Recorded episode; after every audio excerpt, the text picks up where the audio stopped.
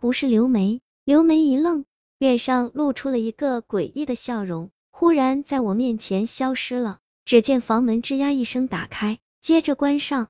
刘梅逃出了房间，我慌忙走进卧室，把床下的刘梅叫了出来。刘梅一出现，就浑身颤抖的讲述了自己的经历。原来两个小时前，赵涵去网吧通宵，他回到家里，进入了卧室，不知道过了多久，忽然听到了开门的声音，接着客厅里就传来了两个人交谈的声音。刘梅害怕起来。慌忙躲在了床下，他想要报警，可是手机信号时有时无。终于等到手机有信号，我的电话却打了进来。几秒钟后，卧室的门就被推开了。刘梅知道挂断我电话的话，不知道什么时候才会再次出现手机信号，就急忙接听了我的电话。他怎么也想不到，那两个人中的一个就是我。我们两个脸色苍白的坐在了客厅的沙发上。我讲出了自己的遭遇，并问刘梅是否和我通过那两次电话。刘梅惊恐的摇了摇头，看来那两通电话都是那个刘梅在和我通话。你刚才说的那两个赵涵到底长什么样子？刘梅颤声说，我觉得赵涵最近有点不对劲儿。不等刘梅说完，我瞥到了桌子上的一副绘画工具，眼前一亮，拿起画笔。在纸上把那两个赵涵给画了出来。当看到我所画的第二个赵涵时，刘梅点了点头，说：“这就是赵涵，你认不认识这个人？”我指着第一个赵涵问刘梅，刘梅惊讶的看了我一眼：“你看不出来这个人是谁吗？这个人明明就是你呀！”什么？这个人是我？这怎么可能？我忍不住惊叫起来。刘梅用奇怪的眼神看了我一眼。转身进了卧室，把一张照片放在了我的面前。照片里，一个人正躺在病床上，这个人赫然就是第一个赵涵。当我看到照片里那熟悉的病床号之后，我一下瘫坐在了沙发上。我终于明白这是怎么回事了。刘梅拿出的那张照片，应该是在我们高一的时候拍摄的。那年，我因病住进了医院，在病魔和一系列高强度的治疗下。我的模样发生了变化，变得奇丑无比，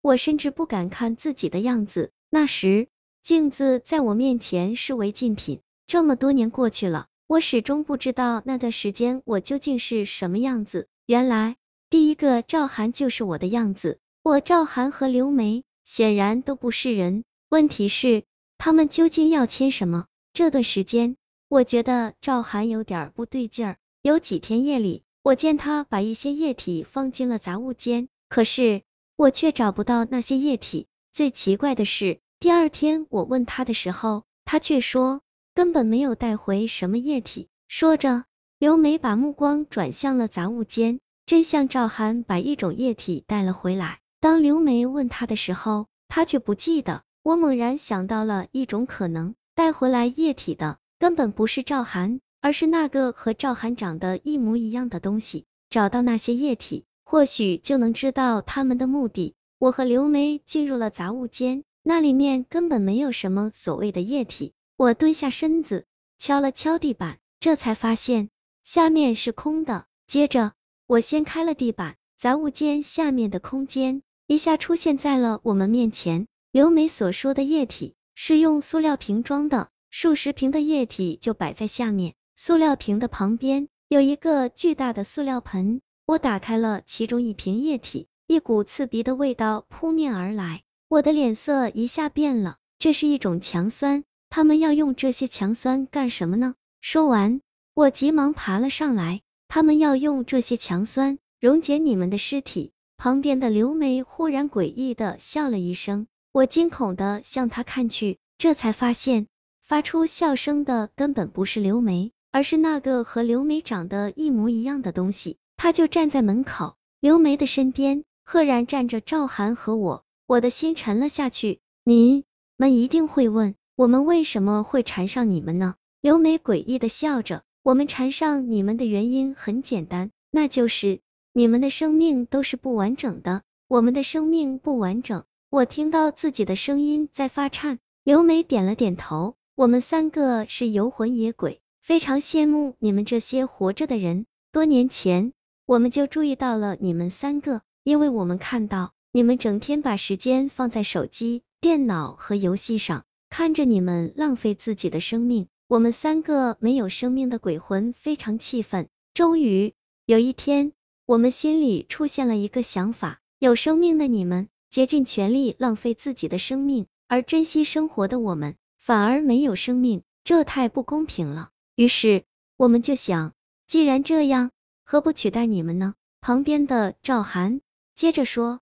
于是我们三个分别潜伏在了你们三个的身边，一边熟悉你们的生活方式，一边把我们的脸捏成你们的样子。捏脸需要很长一段时间，我突然叹了口气。他们两个顺利的捏完了脸，我却非常倒霉，因为我照着你的样子捏脸的时候，你生病住了院，病愈之后，你像是变成了另外一个人，我的脸算是白捏了。他们的出现是为了取代我们，我终于明白过来，刘梅说的那句话并不是开玩笑，这些强酸就是用来溶解我们的尸体的。我和赵涵去吓我，就是想让我来刘梅这里寻找真相，因为只有这样，我刘梅和赵涵才能集中在这里，便于他们毁尸灭迹。你们两个下去把那些液体倒进塑料盆里。赵涵冲我和刘梅说了一声，我和刘梅都跳了下去，开始去倒那些强酸。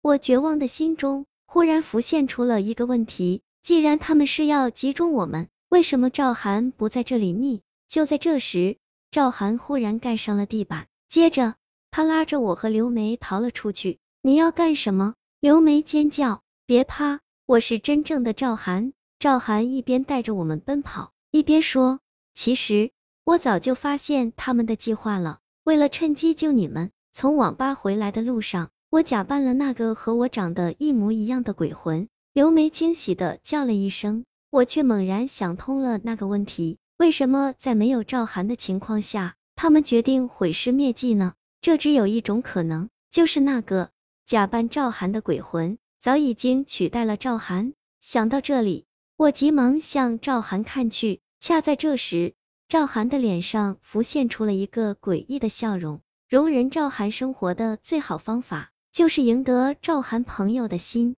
为此，这个鬼魂不惜背叛自己的同伙。在我心寒到无法出声的时候，赵涵已经拉着我和刘梅跑向了前面的黑暗。